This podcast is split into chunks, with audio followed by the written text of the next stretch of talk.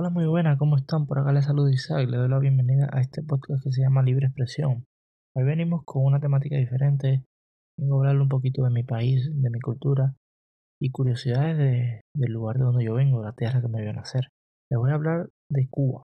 Cuba fue descubierta por Cristóbal Colón en 1492. Cuba tuvo el primer sistema de alumbrado público de toda Iberoamérica y se instaló en 1889. Cuba fue la primera nación de Iberoamérica y la tercera del mundo, solo tras Inglaterra y Estados Unidos en tener ferrocarril en el año 1837. En Cuba, en 1847, fue la primera nación de Iberoamérica que aplicó anestesia con éter. En 1867, en La Habana, se realiza la primera demostración mundial de una industria movida por electricidad. En 1900 circuló en La Habana el primer tranvía que se conoce en, América Latina, o sea, en aquel momento. Ya en La Habana no hay tranvía. En 1900, antes que ningún otro país en Latinoamérica, llegó a La Habana el primer automóvil. Estamos hablando de superpotencia. En aquel momento era Cuba. En 1906, La Habana fue la primera ciudad del mundo en tener telefonía con disco directo. Antes de las superpotencias inclusive. En 1907 se estrenó en La Habana el primer departamento de rayos X de toda Latinoamérica. En 1922, Cuba fue la segunda nación del mundo en inaugurar una emisora de radio. Imagina que hubiese yo inaugurado esa emisora. No hubiese quedado para la historia. en 1937, Cuba decreta por primera vez en Iberoamérica la ley de jornada laboral de 8 horas, el salario mínimo y la autonomía universitaria. Dicho sea de paso, en aquella época también Cuba tuvo, creo que fue en 1940, Cuba tuvo la constitución más avanzada para su época, en aquella época. En 1951, el primer país del mundo que construyó un hotel con aire acondicionado central. Cuba, La Habana. También en 1952 se construyó el primer edificio de hormigón armado del mundo. En 1953, Fidel Castro, bueno, él mandó a dar el asalto fuerte en Moncada, no lo dio, él nunca llegó, se perdió. Cogió el taxi equivocado. Luego lo meten preso y de una manera súper extraña lo liberan a los pocos años. Em, a ver, dicho sea de paso, también vamos a hablar que en 1952 Fulgencio Batista dio un golpe de Estado. Que esto lamentablemente va a cambiar la historia de Cuba por siempre. Esas dos cosas. Golpe de Estado de Fulgencio Batista y del Castro cambia la historia completamente de Cuba. Y lo veremos un poquito más adelante. En 1957, La Habana fue la segunda ciudad del mundo en tener un cine 3D. En 1958, Cuba era el segundo país del mundo en difundir televisión a color. En 1958, Cuba ocupaba la posición 29 entre las mayores economías del mundo. Incluso por encima de, otras que ahora son superpotencias. Y lo que me pregunto es, ¿qué hubiera pasado si primero Batista y luego Fidel Castro no hubiesen desviado a Cuba del camino de la democracia? Estuviésemos hablando de un país completamente diferente al que conocemos hoy en día.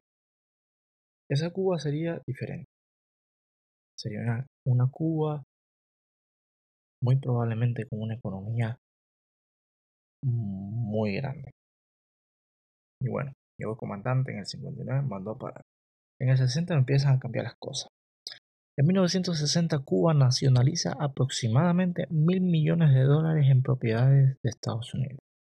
En 1961 Cuba y Estados Unidos rompen, rompen relaciones diplomáticas. En 1961 ocurre el desembarco por Bahía de Cochinos no sé si han escuchado hablar, unos exiliados cubanos intentan entrar para retomar el poder en Cuba y sacar a Fidel Castro. Lamentablemente no llegan a nada. En 1962 ocurre la famosa crisis de los misiles. Ha sido la única vez en la historia en que hemos estado tan cerca de un desastre nuclear. Entre 1960 y 1962 se lleva a cabo la Operación Peter Pan. En esta operación, los padres mandaron a sus hijos entre 6 y 17 años para los Estados Unidos. 14.000 niños fueron enviados hacia los Estados Unidos. Entre 1965 y 1973 se llevaron a cabo los vuelos de la libertad. Consistía en dos vuelos diarios Miami-Varadero, en los cuales se iban los cubanos, o sea, no sé qué requisitos tenían que cumplir, pero se fueron más de 200.000 cubanos por esta vía. Desde abril de 1980 hasta septiembre de 1980 ocurrió el éxodo del Mariel. Cerca de 124.000 cubanos entran a Estados Unidos. Esto ocurrió porque hubo un incidente en la embajada de Perú y pues Fidel Castro mandó quitar la seguridad, todos los cubanos entraron a la embajada de Perú. La embajada de Perú estaba repleta y pues Fidel tomó la decisión de, abrir, abrir el país y todo el que quisiera abandonar el país por la bahía de Mariel, por el puerto del Mariel, podía abandonarlo.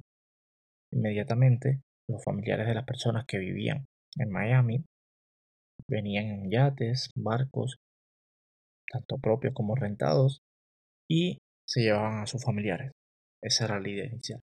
Cuando llegaron acá, se encontraron con una sorpresa.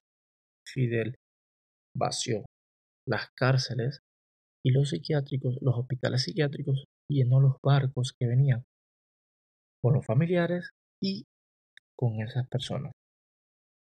Se estima que 124.000 cubanos entraron a los Estados Unidos. En el verano del 94 se produce el conocido maleconazo. A causa de la caída de la Unión Soviética, Cuba entró en una crisis enorme en que ellos le llamaron el periodo especial.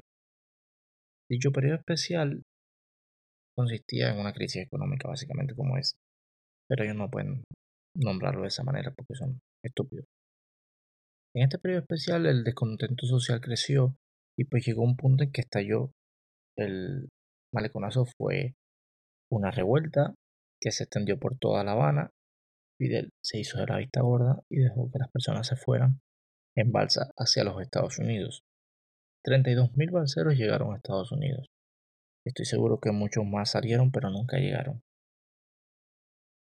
Es triste, pero es cierto. Bueno, en julio del 2001, cinco agentes cubanos son condenados por espionaje contra Estados Unidos. No sé si han escuchado hablar de los cinco de Cuba. En 2002, el expresidente Jimmy Carter visita Cuba.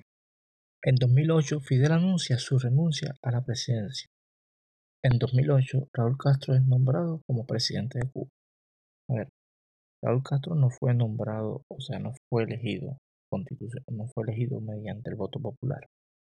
Raúl Castro fue nombrado por el Partido Comunista de Cuba, la Asamblea Nacional. Un enredo que tienen tantos nombres que la verdad.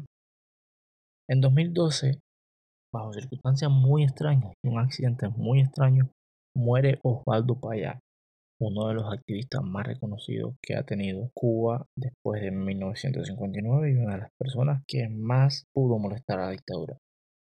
En el 2014, Obama anuncia el restablecimiento de las relaciones bilaterales con Cuba.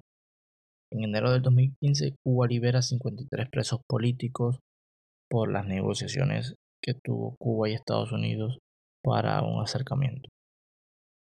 En, agosto de 2015 reabre la Embajada de Estados Unidos en La Habana. En 2015 se registra la mayor oleada de inmigrantes cubanos que llega a Estados Unidos. Unos 40.000 cubanos llegaron a Estados Unidos. Esta vez no fue en balsa, esta vez no fue por el mar, no. Esta vez volaban desde Cuba hasta Ecuador y cruzaban todas las fronteras desde Colombia, Panamá, Costa Rica, El Salvador, Nicaragua, Guatemala, Honduras, México. Quizás no lo dije en orden, pero... Y después llegaban a Estados Unidos. En 2016 muere Fidel. Dios me perdone. En 2019 se implanta una nueva constitución. Y pues lo más importante de todo esto es que ya está cambiando la historia. 2021, 11 de julio del 2021. Miles de cubanos salen a la calle simultáneamente a protestar contra el régimen de La Habana, contra el régimen de Cuba, la protesta más grande desde 1959. Y bueno, esto fue todo por hoy. Espero les guste, cuídense mucho y os los bendiga, los quiero. Hasta la próxima.